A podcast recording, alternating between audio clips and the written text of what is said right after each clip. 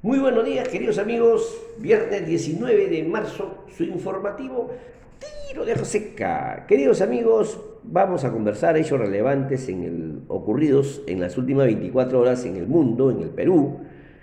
Y como tema de conocimiento, de la manera más práctica, vamos a conocer eh, qué pasa si un trabajador se encuentra laborando sin contrato laboral vigente. Vamos a hacer vamos a conocer de la manera más práctica cuáles son esos supuestos, ¿no? Bien, en el panorama internacional podemos comentarles que en Alemania y Francia se han reanudado las vacunaciones, eh, sobre todo con la vacuna de AstraZeneca, después que la, después que la Agencia Europea de Medicamentos comunicara tras dos semanas de investigación, que dicha vacuna contra el COVID-19 de AstraZeneca no está asociada con el crecimiento de casos de trombosis y que asegura que es eficaz.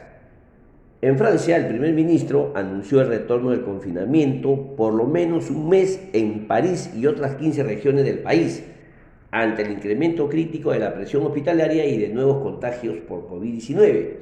En Estados Unidos, la Oficina de Estadísticas Laborales informó que las solicitudes de subsidios por desempleo se ubicaron en 770 mil la semana pasada, 45 mil más que la semana previa, superando lo esperado por el mercado. En nuestro panorama nacional podemos comentarle que la compañía minera Nexa comunicó que de persistir los bloqueos de acceso a sus operaciones por parte de los pobladores de la comunidad de Manchán, en Pasco, paralizarán las actividades de la unidad minera Atacocha de forma indefinida. Eh, otro hecho es que eh, hemos, se ha cumplido ya prácticamente con hoy día cinco días del paro nacional indefinido del transportista.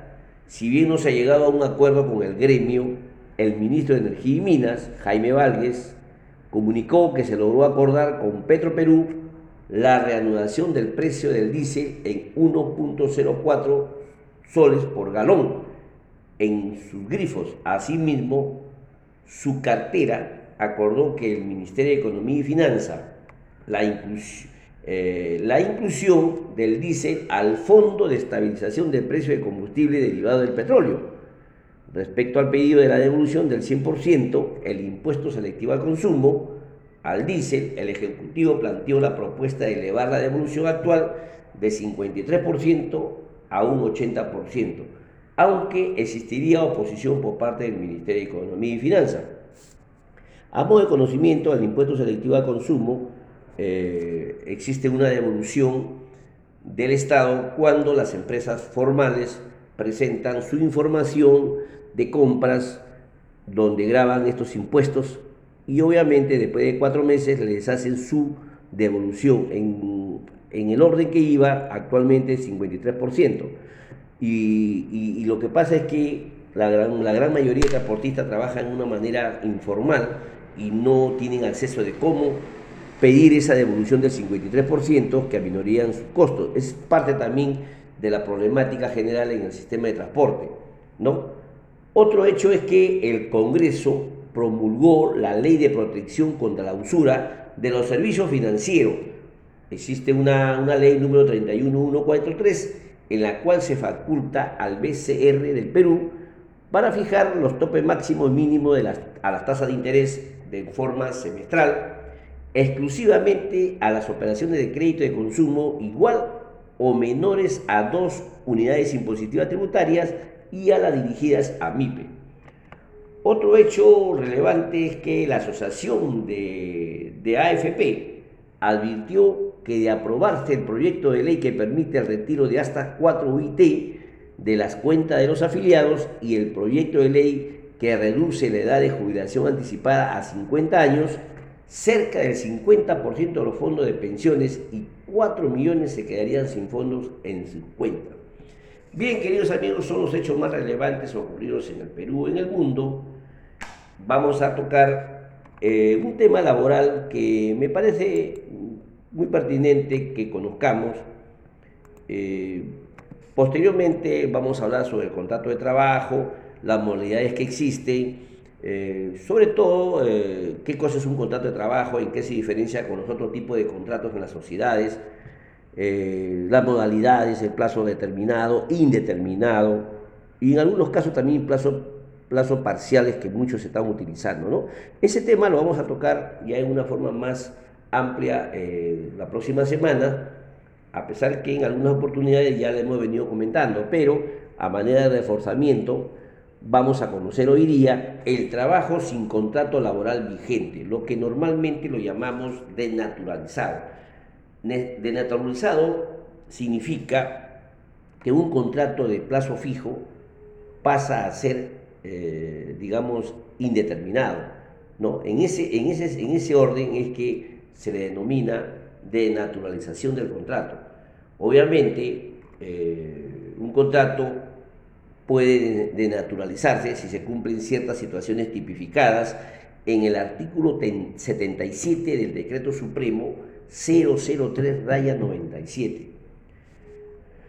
Eh, ¿Qué pasa si un trabajador viene elaborando sin un contrato laboral vigente, o sea, por ejemplo, ha vencido y él sigue laborando y no tiene ni, ni, una firma de un contrato a la vista. Entonces, normalmente nosotros lo conocemos que con la palabra que pasa a ser estable, o sea, se naturaliza. Pero vamos a analizar las situaciones que están, como le repito, tipificadas en el artículo 77 del Decreto Supremo 003 97 TR. Este artículo menciona cuatro supuestos. Uno, el primer supuesto, si el trabajador continúa laborando después de la fecha de vencimiento del plazo estipulado o después de la prórroga pactadas, si éstas exceden el límite máximo permitido. Otro supuesto es cuando se trata de un contrato para obra determinada o de servicio específico, si el trabajador continúa prestando servicios efectivos luego de concluida la obra materia del contrato, sin haberse operado la renovación del mencionado. Otro supuesto es si el titular del puesto sustituto del, perdón, si el titular del puesto sustituido no se reincorpora vencido el término legal, o convencional y el trabajador contratado, contratado continuará, continuará, continuará laborando, ¿no? Un cuarto supuesto es cuando el trabajador demuestre la existencia de simulación o fraude de las normas establecidas en la presente ley.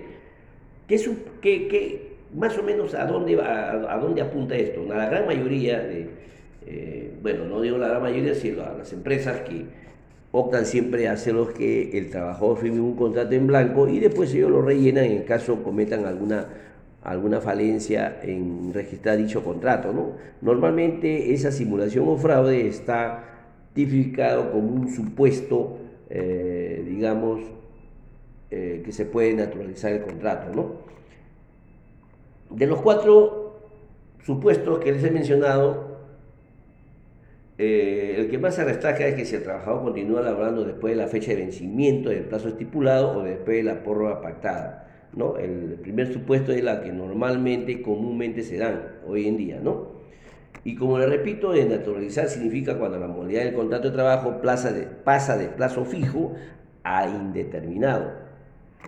Y ahora eh, hay interrogantes, ¿no? ¿En qué momento el contrato eh, laboral se naturaliza o, ¿no? ¿En qué, eh, o cuándo termina esa, digamos, de ser, de ser natural y se pasa a, a denaturalizarse. ¿En qué momento? Dice, la norma no, no, menciona un tiempo mínimo para que se cumpla esta causal de, naturalización, pero muchos suponen que son tres días y, lo, y, consideran que los tres días se posible, es posible que la empresa haga el descargo correspondiente aduciendo que se encontraban en firma, en trámite de firma o envió el contrato al correo de trabajo, no lo recibió. Y por otra, por otra parte, en la práctica, muchas empresas suelen demorar en la renovación del contrato de una a dos semanas de concluidos esto. Más cuando el área laboral está tercerizada o centralizada, por ejemplo, en Lima, ¿no? Entonces, eh, repito, ¿cuántos días determinado mi contrato debe, debo laborar para que mi contrato de trabajo se naturalice? Como le repite, como repito, mínimo tres días en los supuestos que le he mencionado, ¿no? A manera de conclusión, yo podría comentarles que las consecuencias de trabajar sin contrato laboral vigente es la denaturalización del vínculo laboral, es decir, el trabajador pasa a ser estable. Bueno, los beneficios de una persona que está contratada a plazo determinado es igual que, al, a un beneficio de una persona denaturalizada. Lo que aquí sí va, va a incidir mucho en que ya no vas a poder despedir porque ahí vas a tener que indemnizarlo de la manera especial por, eh, digamos, porque se encuentra una persona estable. Esa sería la, gran diferencia. Y otra conclusión es que la norma no ha detallado un mínimo de días que debe laborar un trabajador sin contrato de trabajo firmado para que se naturalice. Muchos tomamos como tres días como mínimo, pero no existe dentro de la norma un detalle con respecto a lo mínimo de días, ¿no? Bien, queridos amigos, eh, la próxima semana vamos a hablar sobre los contratos de trabajo, las modalidades, el contrato de trabajo en sí, qué significa el indeterminado, el terminado o el plazo parcial, ¿no? Y cuáles son las fechas de inicio, la fecha de límite, tanto los derechos y, los, y las obligaciones los deberes y los derechos y las obligaciones de los trabajadores y el empleador. Todo eso lo vamos a conversar la próxima semana en una forma general, práctica y sencilla, ¿no?